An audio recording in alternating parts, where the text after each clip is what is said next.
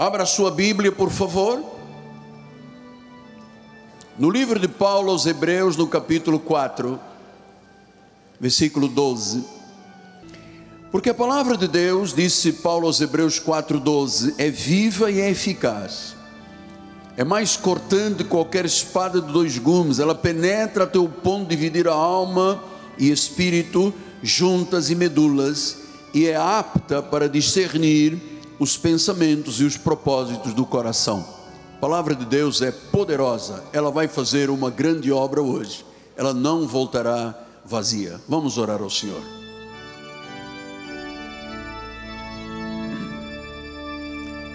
Senhor Jesus, muito te agradeço, oh Pai, por podermos estar como uma universal Assembleia dos Santos, os primogênitos em amor predestinados, chamados, justificados e glorificados, estão agora, ó Deus, de coração pronto para ouvir o estudo da palavra, para discernir os intentos do coração, para sabermos, Senhor, o que é idolatria, o que é essa adoração a Maria, aos anjos e aos santos. Mostra-nos a verdade, a verdade nos libertará. Serão quebrados julgos esta manhã são arrebentadas correntes, ferrolhos vão se abrir, portas de bronze vão ser totalmente despedaçadas. Então, Senhor, a palavra penetrará o coração, e lá nos intentos do coração fará uma obra eterna. Usa as minhas cordas vocais, a minha mente o meu coração. Usa-me para transmitir a verdade de Deus em nome de Jesus. E a igreja do Senhor diga: Amém, amém e amém. Muito obrigado, meu bispo amado. Meus amados irmãos, minha família querida, filhos na fé, família bendita, meus filhinhos em Cristo Jesus. Você sabe que quando eu leio a Bíblia, e eu leio todos os dias a Bíblia. Todos os dias eu medito na palavra. Você sabe que às vezes eu fico um pouco incomodado. Porque a Bíblia é uma espada afiada de dois gumes. Ela discerne os pensamentos e os propósitos do coração. E ela revela exatamente quem nós somos. Que, que eu fico às vezes incomodado? Porque eu, eu coloco a Bíblia e coloco a minha vida, eu digo, Deus, eu quero ser como a Bíblia.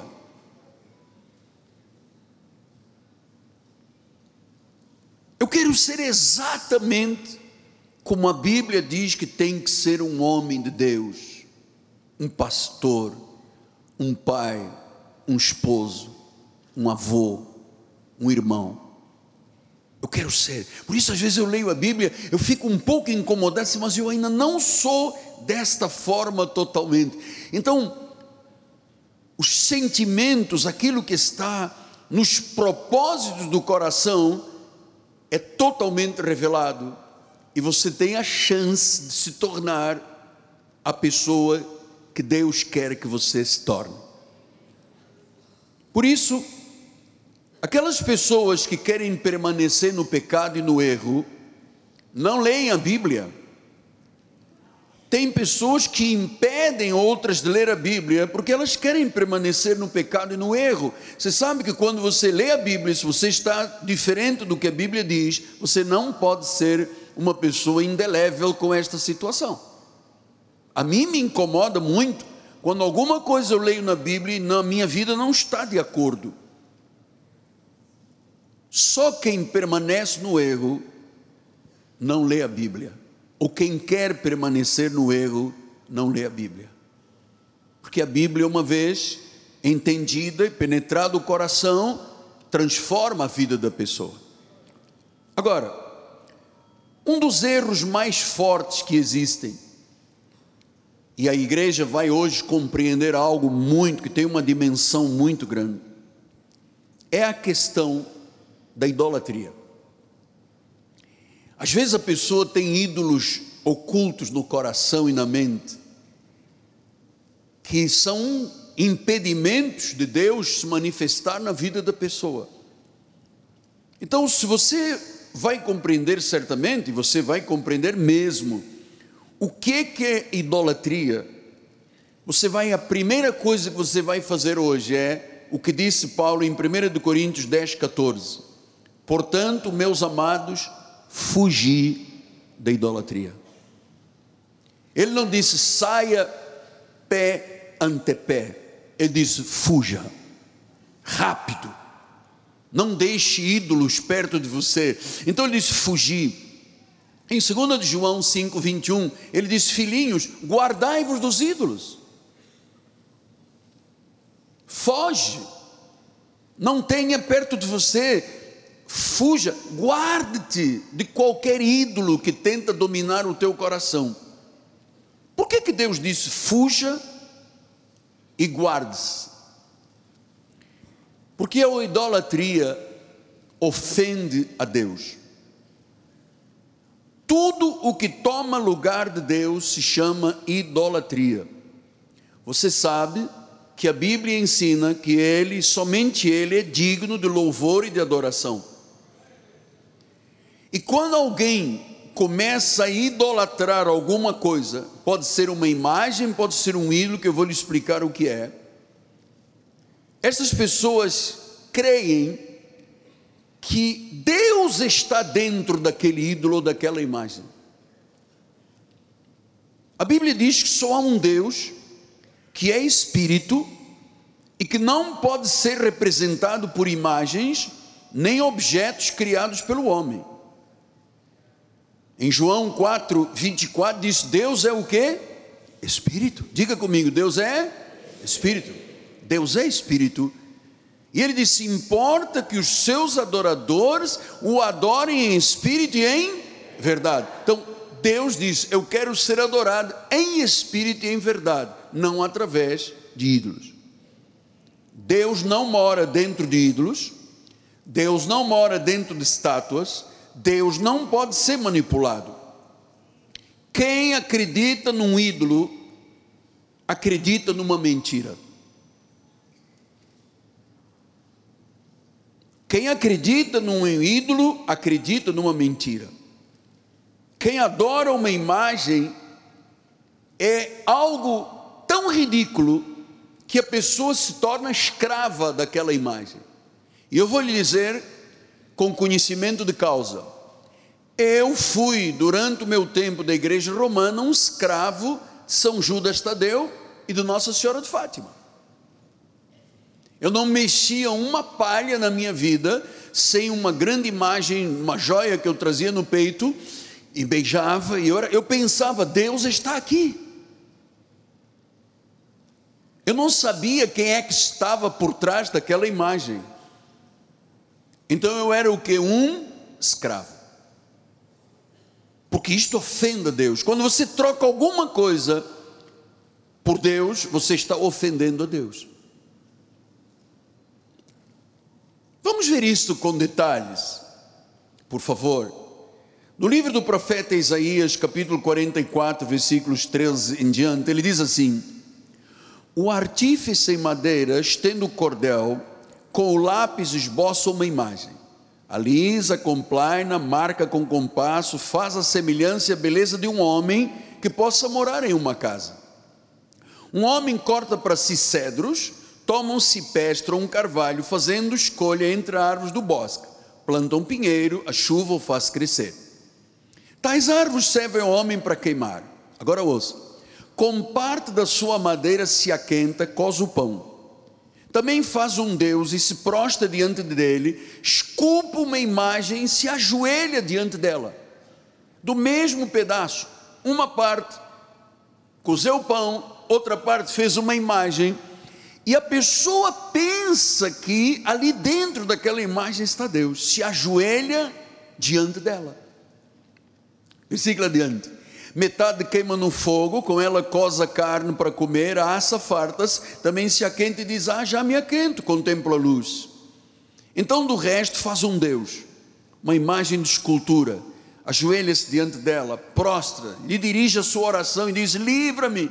Fala para uma escultura, para um ídolo: Livra-me, tu és o meu Deus. Veja, toda pessoa que tem um ídolo, uma estátua, ela chama aquela estátua de Deus. Um dia eu visitei uma família que tinha várias estátuas em casa. Eu muito receoso de não incomodar a família, fiz menção e disse: pô, mas isso, isso são ídolos. E a pessoa diz: não, para mim não são ídolos, é cultura. Não é cultura, é ídolo.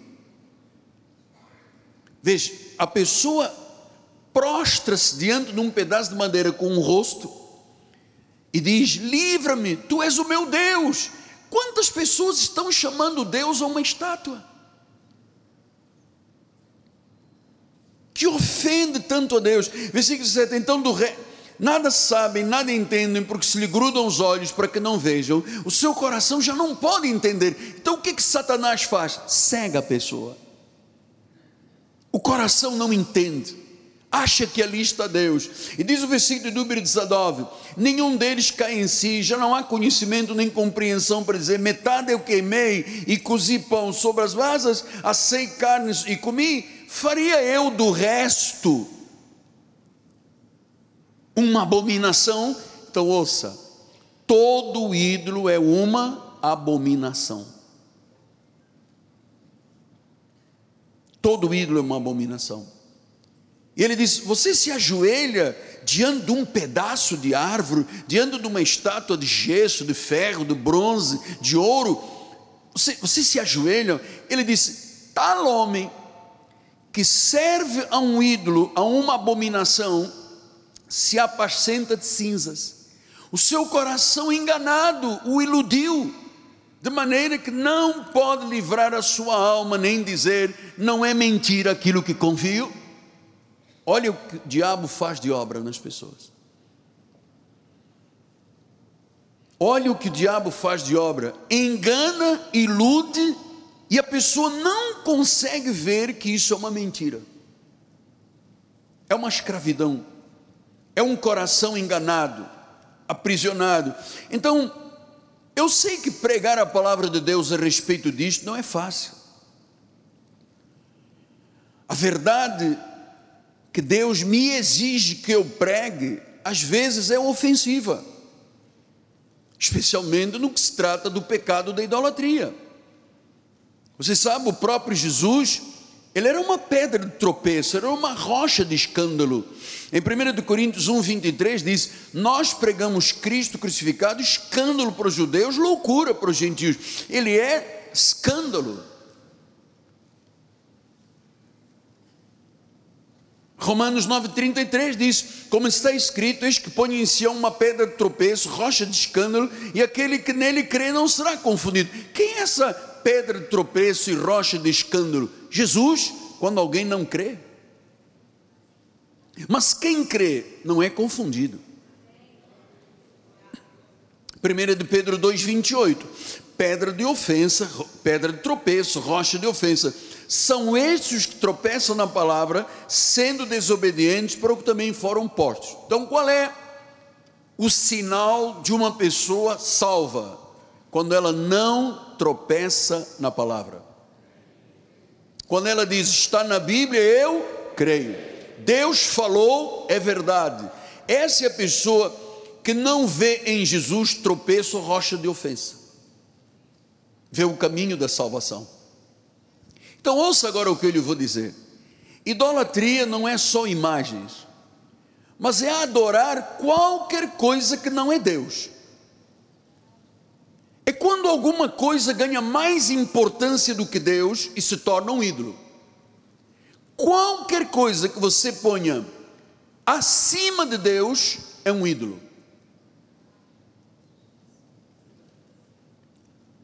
Ah, pastor, é porque o senhor não tem o carro que eu tenho. Meu carro, eu tenho um fuscão preto, tala larga, 1981, eu lavo, eu perfumo, aquilo ali é minha vida. Nem venho à igreja porque eu tenho que cuidar domingo do meu carro. Esse é um ídolo. Você está colocando alguma coisa no lugar de Deus. Algo que ganha importância. Mais importância do que Deus é um ídolo. Às vezes é um ídolo da música. Eu já estive em, em shopping, entra um cantor, um artista da novela, e galera vai atrás e chora, e quer tirar fotografia, quer tirar não sei o que, quer. Sabe? E choram, e se jogam no chão, porque aquela pessoa tomou uma importância tão grande, que é mais importante do que Deus, chama-se ídolo. Às vezes, uma carreira, às vezes, uma pessoa, um político, às vezes, a questão da moda, do futebol, do dinheiro, dos bens materiais. Amados, muita gente abandona as igrejas quando começa a prosperar. E eu vou lhe dizer: quem é o rico sem Deus? Nada. Por isso, em 1 Timóteo 6, bispo conseguiu pegar esse 1 Timóteo 6? Eu vou ler rapidamente. 1 Timóteo 6, 17.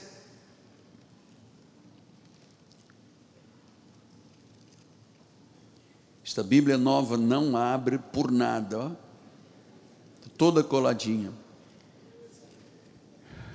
Olha o tempo que eu estou perdendo para abrir a Bíblia.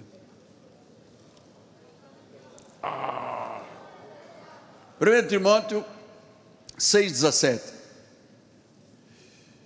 1 Timóteo 6, bispo, 1 Timóteo 6, vou lá, eu vou também acompanhar aqui.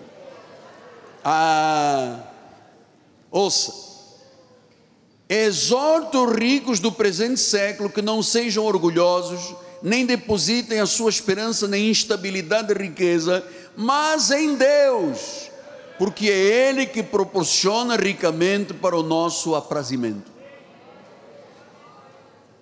Às vezes o dinheiro se torna Deus, um ídolo, ocupa o lugar de Deus. Então, amado filho, coloca o Senhor Jesus sempre em primeiro lugar, põe a sua vida nas mãos de Deus. Jesus veio para nos libertar da idolatria, Ele não pode, Ele não quer que você ou eu fiquemos escravizados por um ídolo Amados, Deus liberta dos ídolos. Eu eu aprendi isso, já lhe disse, vou repetir mais uma vez. Eu era um adorador de São Judas Tadeu, Nosso Senhor de Fátima. E quando a minha mãe na fé disse que eu tinha que me livrar daquilo, eu disse: "Mas eu não tenho coragem de me livrar". Eu era tão escravo que não tinha coragem. E eu disse: "Eu vou dar para o enfermeiro". E ela disse: "O que não serve para você não serve para ninguém". Eu deixei em cima da mesinha no hospital dormi, quando acordei, alguém tinha levado. O que, que a Bíblia diz? Foge, guarda-te, quebra, tira da tua vida abominação ou maldição.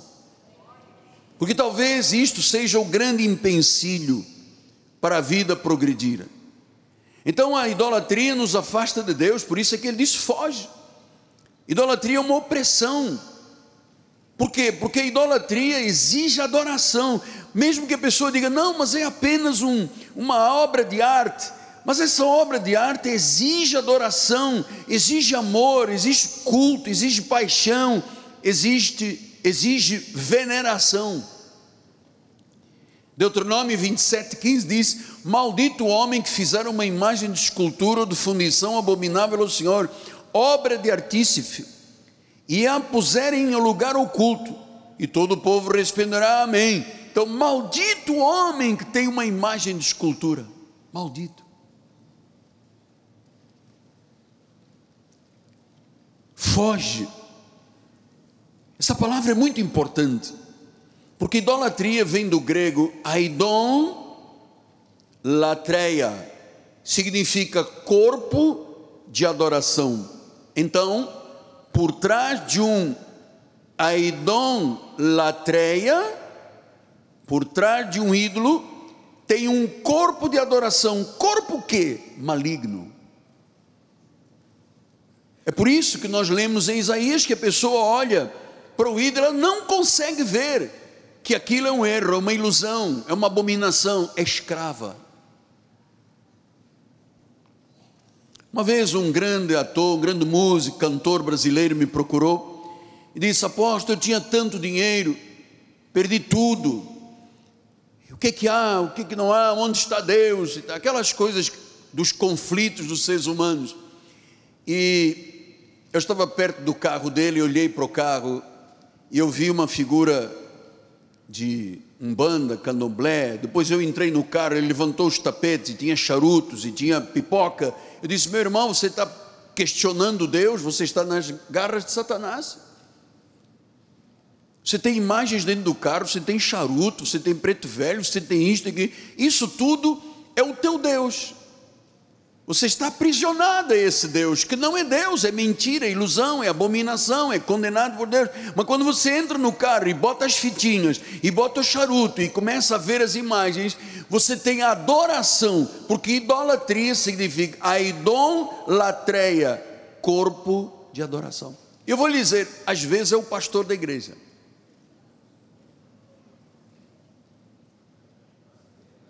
Eu tenho sempre muito cuidado quando eu estou no púlpito, de mostrar que eu sou o menor dos apóstolos, que eu não sou digno de ser chamado de apóstolo, que eu não sou nada, humanamente não sou nada. Porque a maioria dos pregadores se torna um ídolo do povo. E eu ficaria extremamente entristecido se alguém achasse que eu era alguma coisa, corpo de adoração. Deus me livre.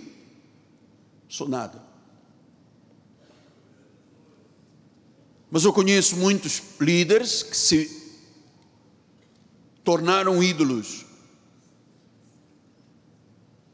E o povo está ali escravizado a um ídolo. Por que, que então Deus odeia tanta idolatria?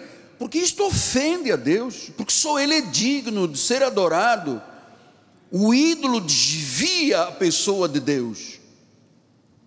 E é um dos maiores pecados porque uma pessoa que se curva, que reverencia alguma coisa que ela diz que é Deus e não é Deus, isso é dramático. O Salmo 115, 4 a 8 explica isto. Prata e ouro são os ídolos deles, são obra das mãos dos homens. Tem boca e não falam, tem olhos que não veem, tem ouvidos que não ouvem, tem nariz que não cheira, suas mãos não apalpam, seus pés não andam, som nenhum lhes sai da garganta. Tornem-se semelhantes a eles os que fazem e quantos neles confiam.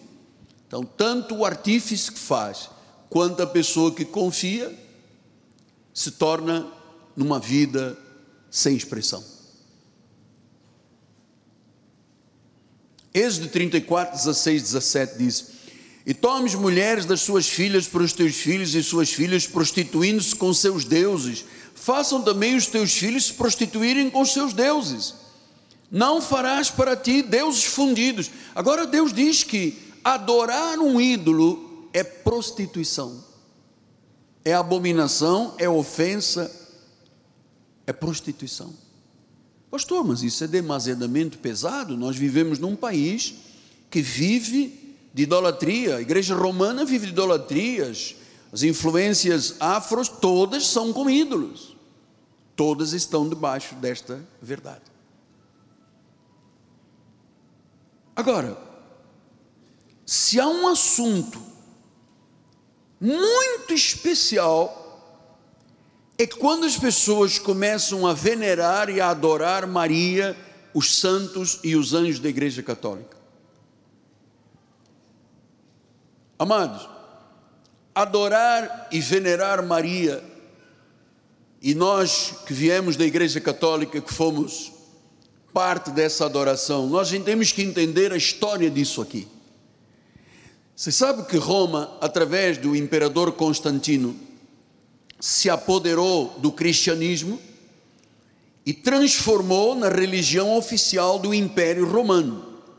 o eixo religioso do mundo saiu de Jerusalém, onde deveria estar o eixo religioso do mundo, e foi para Roma. E Roma se tornou algo de conteúdo absolutamente político. Os danos causados pela Igreja Católica Apostólica Romana, que se tornou uma estrutura de Estado, que tem um chefe de Estado chamado Papa, que os seus cardeais e os seus príncipes são políticos monárquicos, fizeram com que milhões de pessoas ao longo da história não conhecessem Jesus e adorassem somente a Maria. Em 1515, um padre agostiniano, Martinho Lutero, se levantou contra e disse à igreja: Bom, mas tem aqui os mandamentos, diz: não terás outros deuses, não farás imagens, não terás escultura, não farás pintura, não as adorarás, não lhes darás culto. O que, é que a igreja católica fez? Tirou estes versículos da Bíblia e botou outros versículos. Então, os danos causados por Roma ao mundo inteiro. Nós estamos agora lá em Lisboa, havia uma jornada mundial de juventude. O que é que o Papa, os jornais todos diziam, a televisão dizia, o Papa veio dar um golpe político. Ele é um político, ele é um homem esquerdista político. Ele nunca levantou uma Bíblia, nunca. Ele é contra a Bíblia Sagrada traz o povo católico na ignorância, este e os demais, porque não conhecem a verdade, sem conhecer a verdade não há vida, não há libertação. Conhecereis a verdade, a verdade vos libertará. Então, toda invocação a Maria gera idolatria. E quando uma igreja tem idolatria, ela alimenta o seu povo com madeira, palha e feno alimenta o seu povo com interesses econômicos. Grande parte hoje das igrejas protestantes, o que elas têm? Óleo, sal, é, vela, sabonete. Enfim, são os ídolos. A pessoa pega um sabonete ungido e ela olha e diz: O meu marido vai ser salvo. Pega um saquinho de sal e diz: Olha, meu filho vai ser livre da droga. Isso é idolatria. Isso está ocupando o lugar de Deus. Amados, o único que pode libertar é Jesus. O único que pode salvar é Jesus. Maria foi uma mulher eleita, abrigou no seu ventre como uma incubadora um filho que não foi gerado por ela nem por José, o nome já foi dado quando o anjo disse: Ele será chamado de Jesus, o Altíssimo. Portanto, Maria não é mãe de Deus. Maria não é corredentora, corredentora. Maria não é virgem eterna, porque ela teve filhos e filhas.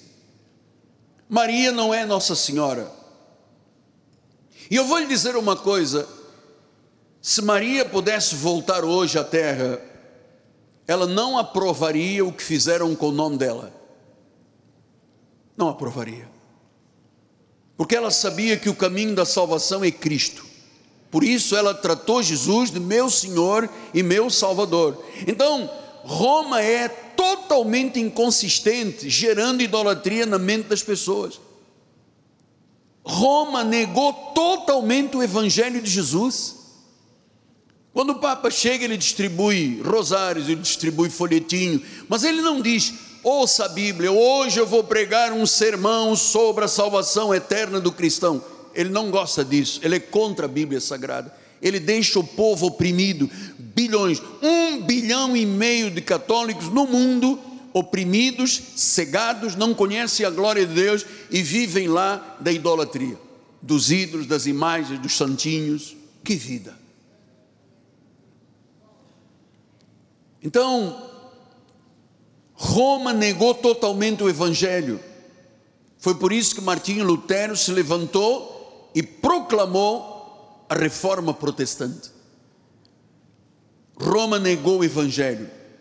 Então não importa se a igreja de Roma faz coisas boas, eles tornaram o Evangelho anátema, eles não colocam Jesus em primeiro lugar. Eles desqualificaram a pessoa de Jesus.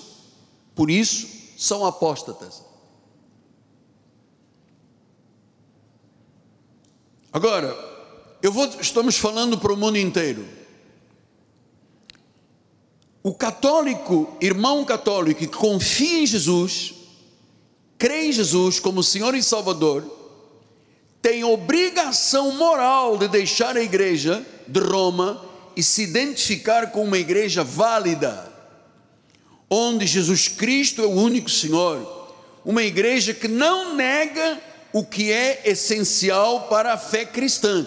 Como é que é? Eu sou um católico apostólico romano e creio em Jesus? Não, creio em Maria. Pode uma pessoa que crê em Maria ser salva? Não porque a salvação só vem por intermédio de Jesus. Então significa que se eu sou católico e eu, eu creio em Jesus, eu não creio em Maria, eu não creio em Nossa Senhora de Fátima, eu não creio nos ídolos, não creio na forma como a igreja prega, eu creio em Jesus, eu tenho obrigação moral de abandonar e procurar uma igreja válida, uma igreja que não nega a fé cristã, uma igreja que prega o Evangelho como verdade essencial da fé cristã, uma igreja que não nega a soberania, não nega o ressuscitado. Então há milhões de pessoas que dizem que acreditam em Cristo, estão dentro da igreja romana, e eles estão orando, estão rezando a Maria, dizendo: não, mas ela também é, porque Jesus é o Senhor, mas Maria é o co, é a co-redentora. Isso é puro engano, isso é mentira, não está na Bíblia.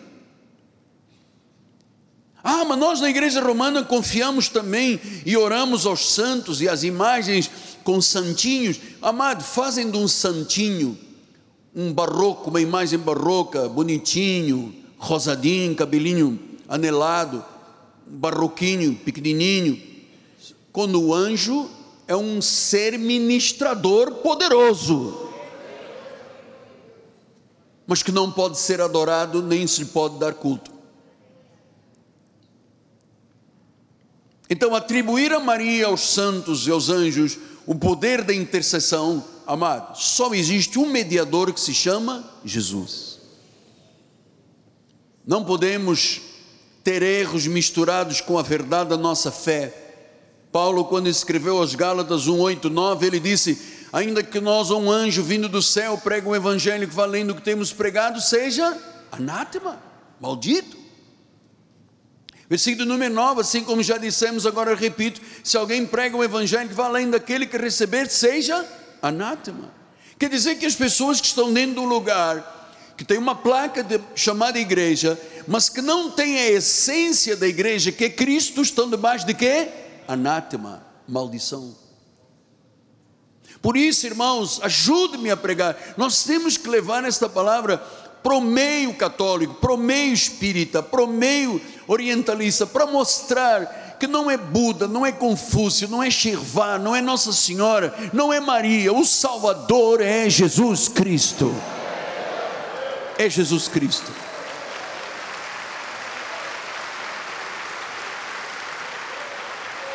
Pastor, mas me diga uma coisa: por que o senhor é contra? Eu, amado, eu sou contra porque Deus é contra. Eu tenho que lhe ensinar a verdade para te libertar. E por que, que idolatria é tão perigosa?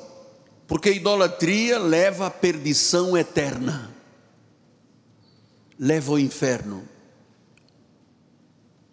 Então, o nosso ministério é um ministério de ensino. A nossa teologia é a teologia da reforma. Nós não temos uma teologia do louvor. Nós não somos uma igreja que a base dela é o louvor. Louvor é parte. A primeira coisa mais importante é a mensagem. É a mensagem que fala de Jesus, é a mensagem da graça de Deus, é a mensagem libertadora. E nós não temos Primeiro louvor ou primeira oração é mensagem, oração e louvor. Nós temos um tríplice assento da igreja, estrutura da igreja. Mas a primeira coisa do nosso ministério é mensagem, o Evangelho.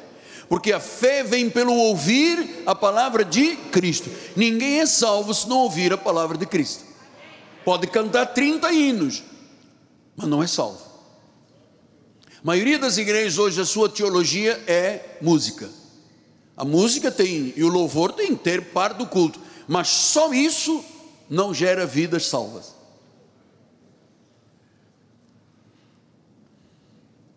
Pastor, e a doutrina da missa? Na missa, um sacrifício de Cristo constante, da culpa.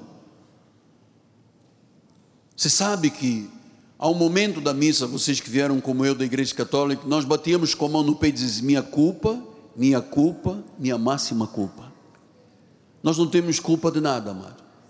A culpa foi do primeiro Adão que trouxe o pecado e todos morreram por causa dele. E veio o segundo Adão, Jesus, e nos perdoou e nos reconciliou com ele e nos salvou.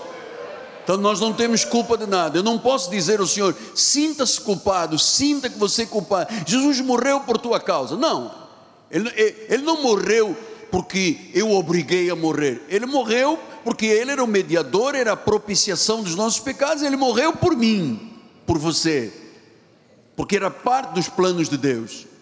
Mas eu não sou culpado da morte de Jesus. A igreja que crê na transubstanciação, transubstanciação química dos elementos, que, crê, que não crê na propiciação, no pagamento total da dívida de Cristo, amado, isso é horrível. É horrível porque eu já estive lá do outro lado, eu sei como é horrível. Eu entrava um pecador na missa e saía um pecador. Entrava pecador, saía pecador.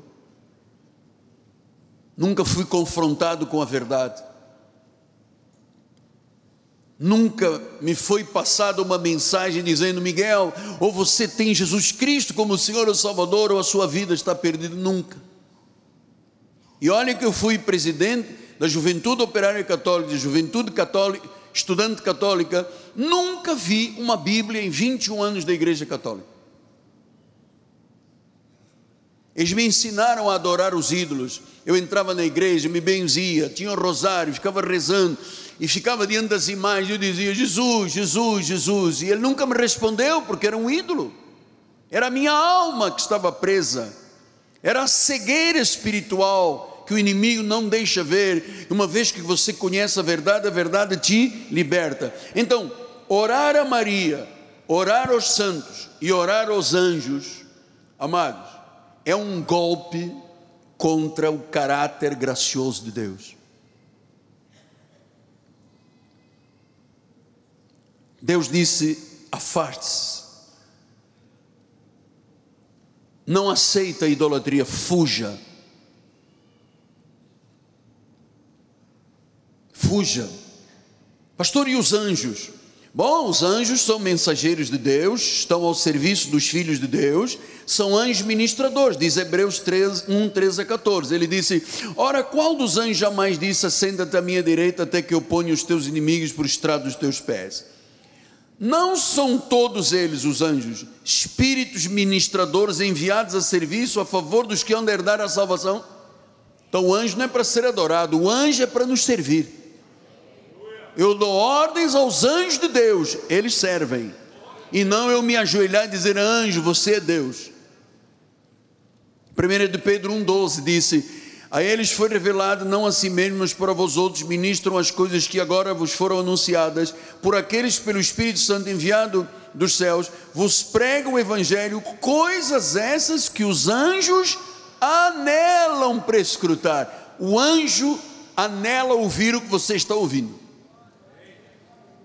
Então ele não é Deus para ser adorado. Apocalipse 22, 8 e 9 diz: Eu, João, sou quem ouviu estas coisas, e quando eu ouvi, vi, prostrei-me ante os pés do anjo que me mostrou estas coisas para adorá-lo. João se ajoelhou para adorar um anjo, e o anjo o que que disse? Versículo de número 9, 22. Então ele me disse: Vê, não faças isso, Eu sou um conservo teu, eu sou um servo igual a você, dos teus irmãos, dos profetas, dos que guardam as palavras deste livro. Adora a. Adora a Deus. Adora a Deus. Somente. Somente a Deus. Então, Jesus é irresistível, amado. Ele é Senhor, Ele é absoluto. A sua natureza é salvífica, é salvadora. Ele é cheio de compaixão, ele é cheio de misericórdia. Então nós quando oramos, oramos diretamente a Jesus. Nós não precisamos de Maria, nós não precisamos de um anjo, nós não precisamos de um santo. É direto a Deus. Senhor Jesus, diz que o véu já se rasgou de alto a baixo, nós temos acesso ao lugar santo dos santos. Então a realidade do catolicismo romano atual qual é? Vejam os senhores que Roma é a maior igreja do mundo, tem um bilhão e meio de pessoas. E eles têm algumas, algumas doutrinas muito estranhas, por exemplo, a infalibilidade papal, o purgatório. Isso não está na Bíblia, isso foi criado, e as pessoas estão ali pensando: ah, mas se eu morrer, alguém reza uma missa, eu vou para o purgatório, a missa de sétimo dia, de trigésimo dia, e eu sou salvo. Não. Cabe ao homem morrer uma só vez, Hebreus 9, 27, e segue-se o juízo não tem purgatório, não tem um lugar intermediário. Morreu com Cristo, subiu ao seio de Abraão, morreu sem Cristo, vai para o céu. Ah, pastor, isso é muito ofensivo. Eu não te falei que às vezes a palavra é ofensiva. É ofensiva para quem? Para os que tropeçam. Para nós é mel. Diz Apocalipse, é mel. Então, a partir do Concílio Vaticano II, começou a haver uma força para destruir a reforma protestante. E começaram a forçar a adoração a Maria, passaram a ensinar coisas antibíblicas. Roma não muda as suas doutrinas, não muda os seus erros teológicos, nunca. O catolicismo se despiu das vestes teocráticas, não há teocracia, não é Deus que manda. Eles têm as ideias sociais, socialistas, práticas, mas a natureza deles é a mesma: idolatria. Ah, e os líderes lá ainda criticam a Bíblia. Ah, eles dizem que tem urbe et orbe, a bênção para todas as nações, e não tem. Quem tem bênção para todas as nações é o Senhor da Bíblia, Jesus Cristo. Esse é que tem a bênção para todas as nações. Então, por causa da idolatria, Roma classifica a parte social mais importante do que a teologia. Não há mudança em nada. A igreja não se purifica, não expulsa aquilo que não é bíblico. O Papa não tem uma mensagem salvífica, os, os bispos não têm, os cardeais não têm, os padres não têm. E nós sabemos que a justificação só é por graça. Então caminhamos para o minuto final.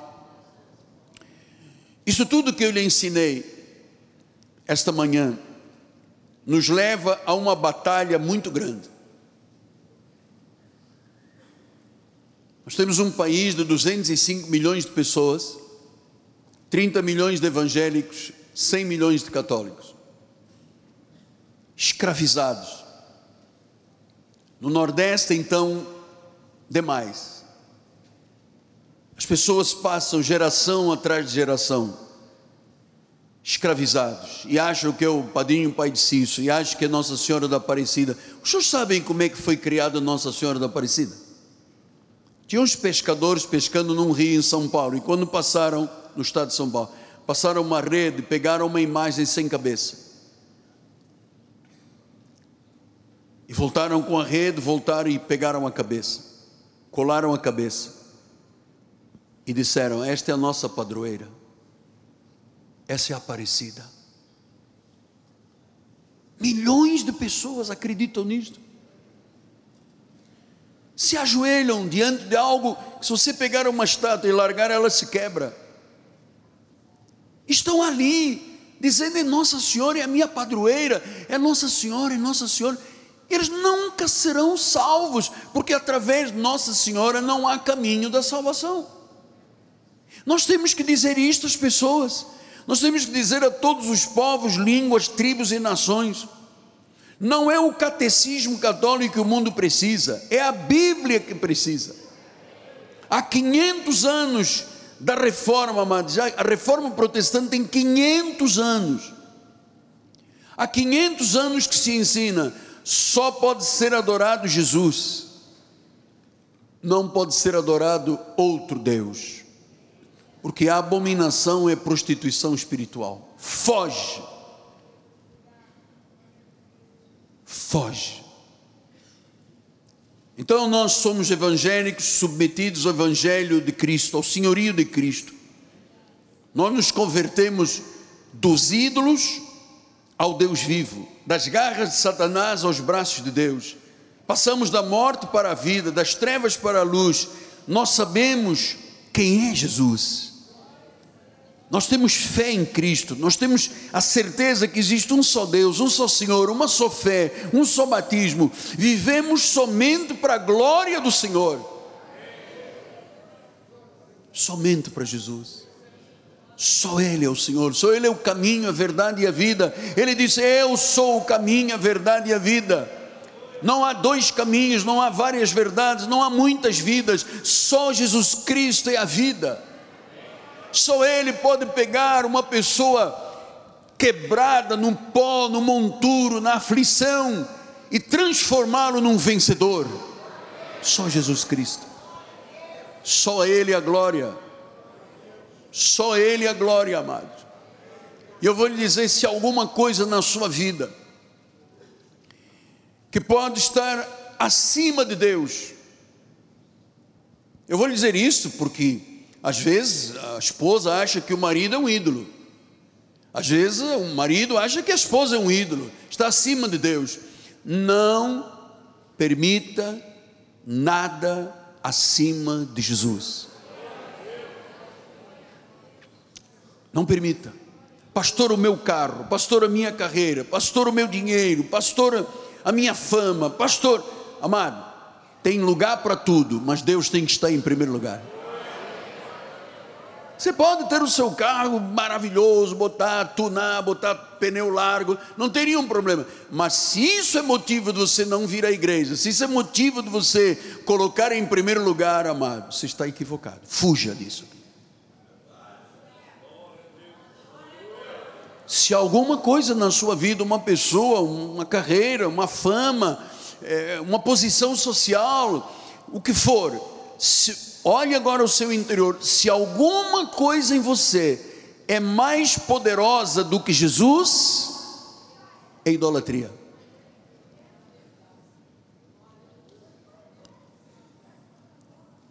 É idolatria.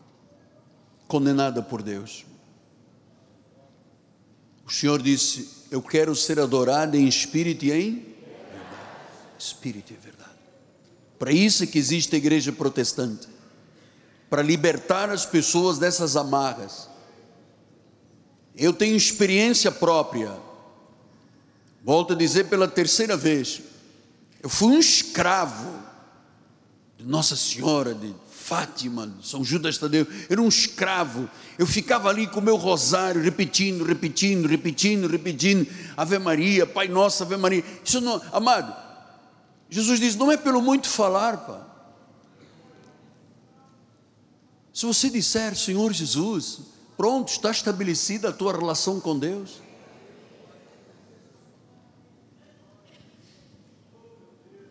Tire da sua vida. Às vezes é um santinho, às vezes é um ídolo, às vezes é uma imagem, às vezes é um, um trevo de quatro folhas. São muitas coisas que o homem. E quando você põe fé nessa coisa, essa coisa se tornou mais importante do que Deus você está ofendendo Deus.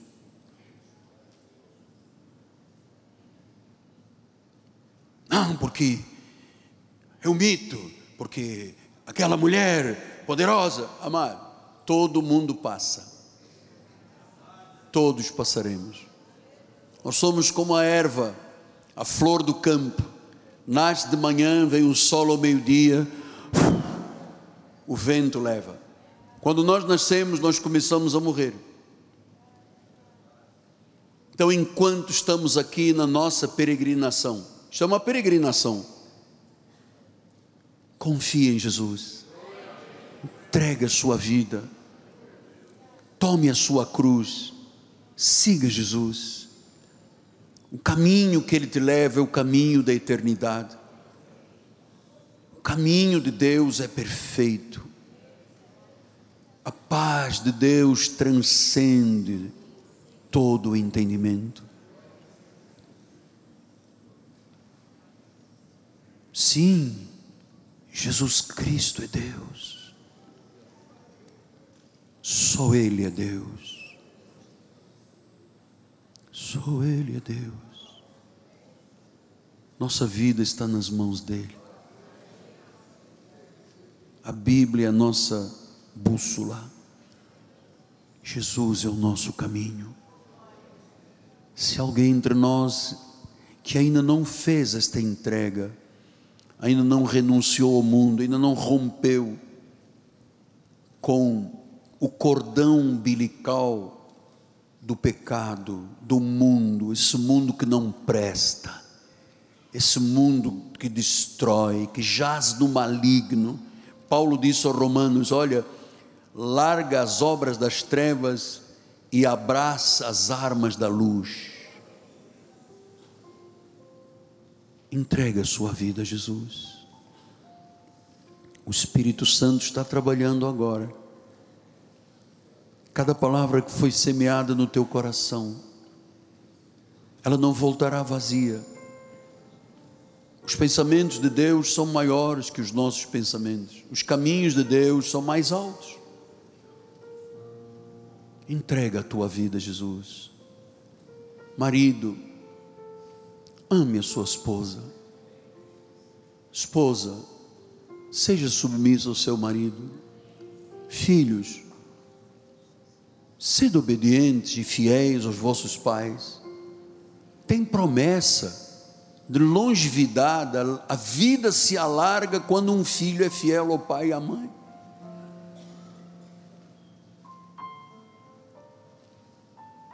Que você seja um vaso de honra. Que você só dê ouvidos à voz de Deus. Porque há muitas vozes neste mundo, cada uma com uma intenção, e nós não somos indiferentes aos desígnios de Satanás, nós sabemos qual é a obra dele. Ele veio para matar, roubar e destruir. Então nós precisamos ter bases sólidas. Se você não tem uma base sólida, o vento te carrega. Mas se você cria raízes, conforme eu lhe mostrei hoje aqui, a sua vida decola, amado. Você será grande nesta terra. Você se sentará entre os príncipes desta terra. Obrigado, Jesus. Obrigado, Deus por esse amor eterno, essa gentileza, esse carinho que tu tratas os teus filhos, Pai. Nós sabemos a quem adoramos porque nós te conhecemos. Sabemos como tu és tão misericordioso, tão bondoso. Às vezes uma pessoa cai uma vez, tu levantas, cai duas, tu levantas, cai três, tu levantas, cai quatro, tu levantas, cai cinco, tu levantas, cai seis, sete, tu voltas a trazer esta pessoa. E aquela pessoa que está lá como filho pródigo,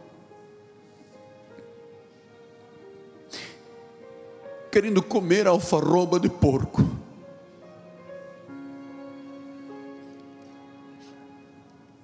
e ninguém lhe dá nada.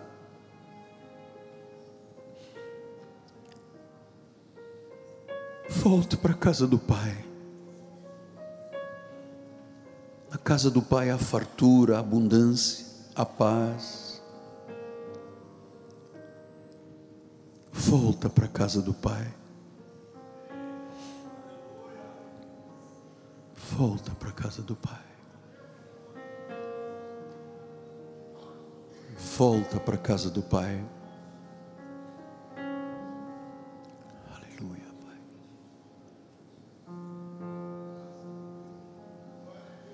Em nome de Jesus. Glória a Deus. O Espírito está trabalhando.